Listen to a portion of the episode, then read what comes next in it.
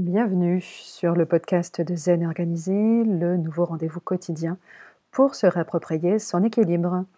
Dans mon épisode d'hier, Réinventer ses matins en devenant morningophile, je vous faisais part de ma réserve sur le raz-de-marée Miracle Morning, tout en vous invitant, bien évidemment, à tester la méthode par vous-même pour vous faire votre propre religion.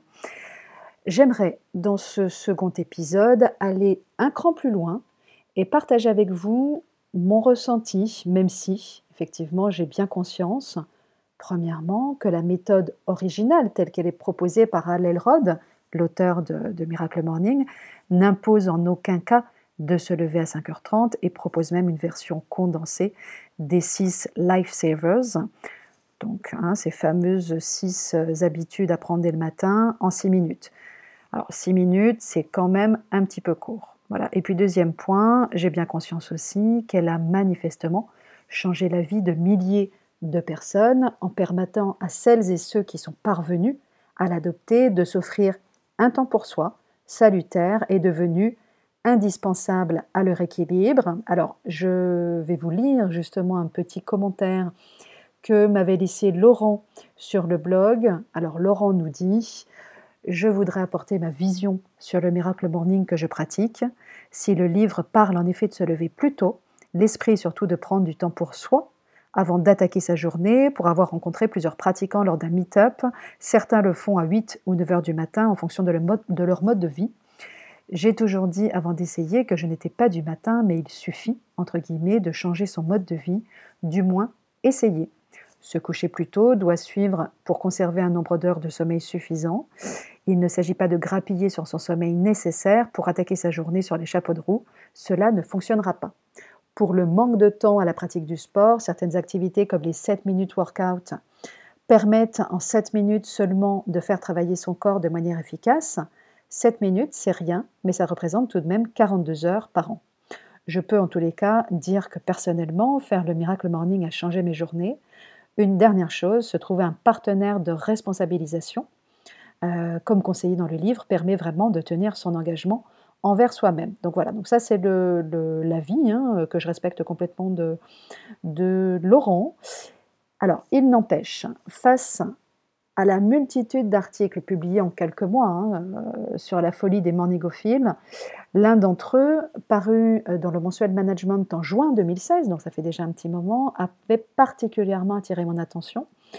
Le titre euh, de l'article, Dictate des leftos, faut-il vraiment se lever tôt pour réussir? Alors je vous en cite un petit extrait.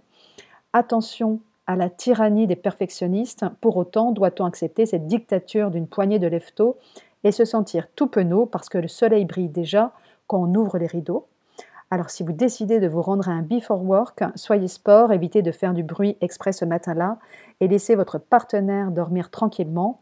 Rappelez-vous, le roupillon n'est pas plus un signe de décadence morale que de médiocrité. Voilà, et c'est un article qui m'a complètement parlé parce que ça, rentrait effectivement euh, complètement un petit peu en résonance avec euh, finalement ce que m'inspire euh, ce livre. alors d'abord, je reste profondément gênée, et je vous en avais déjà parlé sur le blog, par cette injonction d'excellence censée effectivement nous protéger d'une menace terrible, hein, j'ai nommé la médiocrité. Le choix qui s'impose à nous est sans appel, soit nous continuons à en faire partie du entre guillemets club des 95% qui choisissent la médiocrité, soit nous échappons à la médiocrité en faisant partie de la minorité des 5% restants en nous levant tôt pour nous créer la vie de nos rêves et exploiter notre plein potentiel. Alors, à titre personnel, moi, cette vision manichéenne de la performance et plus globalement hein, de la vie ne, trouve pas écho en moi. Et, en effet, hein, je, m'intéresse de près, dans le cadre de mes activités, à la chronobiologie. Et ben, je m'interroge hein, sur les répercussions à long terme de cette mode, euh, ben, justement, qui vient des, États-Unis et qui incite à vouloir faire entrer tout le monde dans le rang et donne l'illusion qu'on peut maîtriser son corps son sommeil, sa santé et même son épanouissement, hein, pour reprendre là encore les termes de l'article de management. Les mornigophiles sont décrits comme des, des personnes curieuses et dynamiques qui aiment créer et entreprendre. Ce sont généralement des trentenaires qui travaillent dans les nouvelles technologies, des entrepreneurs ou des artistes. Leur motivation varie. Profiter du calme des premières heures, être plus productif, aborder la journée de façon plus sereine. Mais ces réveils ultra-matinaux conviennent-ils réellement à tout le monde? Et c'est pas si sûr quand on sait combien il importe pour chaque personne de respecter ses besoins spécifiques, non seulement en termes de durée du sommeil, mais aussi de rythme. Les risques d'hypertension, de diabète, d'obésité de diminution des défenses immunitaires sont directement liés au manque de sommeil. La majorité des personnes a besoin de dormir 8 heures en moyenne, en général de 23 heures à 7 heures. Et seule une poignée de petits dormeurs, donc ils sont à peu près 20%, a besoin de moins de 6 heures par nuit. Donc entre le temps libre du soir et le temps libre du matin, il vous faudra donc choisir sous peine de déséquilibrer votre rythme biologique personnel. Selon Joël Adrien, qui est neurobiologiste et présidente de l'Institut national du sommeil et de la vigilance, contraindre son horloge biologique interne est délicat. On peut la modifier un peu, mais au prix d'une régularité sans faille. Réglée génétiquement, elle reviendra toujours naturellement à son rythme.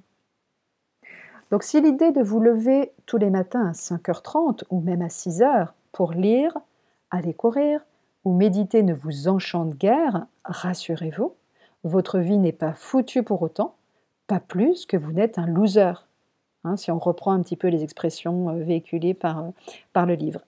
Euh, relevez la tête et regardez plutôt vos autres marges de manœuvre, celles dont vous disposez dans votre agenda. Ça peut être la pause méridienne, ça peut être la fin de journée, la soirée, le week-end, ça peut prendre la forme de journée off, de temps dédié à la réflexion au cours de la journée. Vraiment, quand on creuse un petit peu, vous verrez, les occasions ne manquent pas. Donc voilà, tout simplement, euh, moi ce que je voulais vous faire passer comme message aujourd'hui, c'est de ne pas vous conformer aux dictates imposés par la société en général. Donc n'hésitez pas aussi à bousculer les codes et choisissez plutôt, une fois vos réelles contraintes identifiées, le rythme de vie qui vous correspond à vous, indépendamment des modes et des recettes clés en main, aussi séduisantes soient-elles. Voilà, je vous laisse méditer là-dessus et puis je vous souhaite une belle journée. Je vous retrouve demain pour un prochain épisode. À bientôt!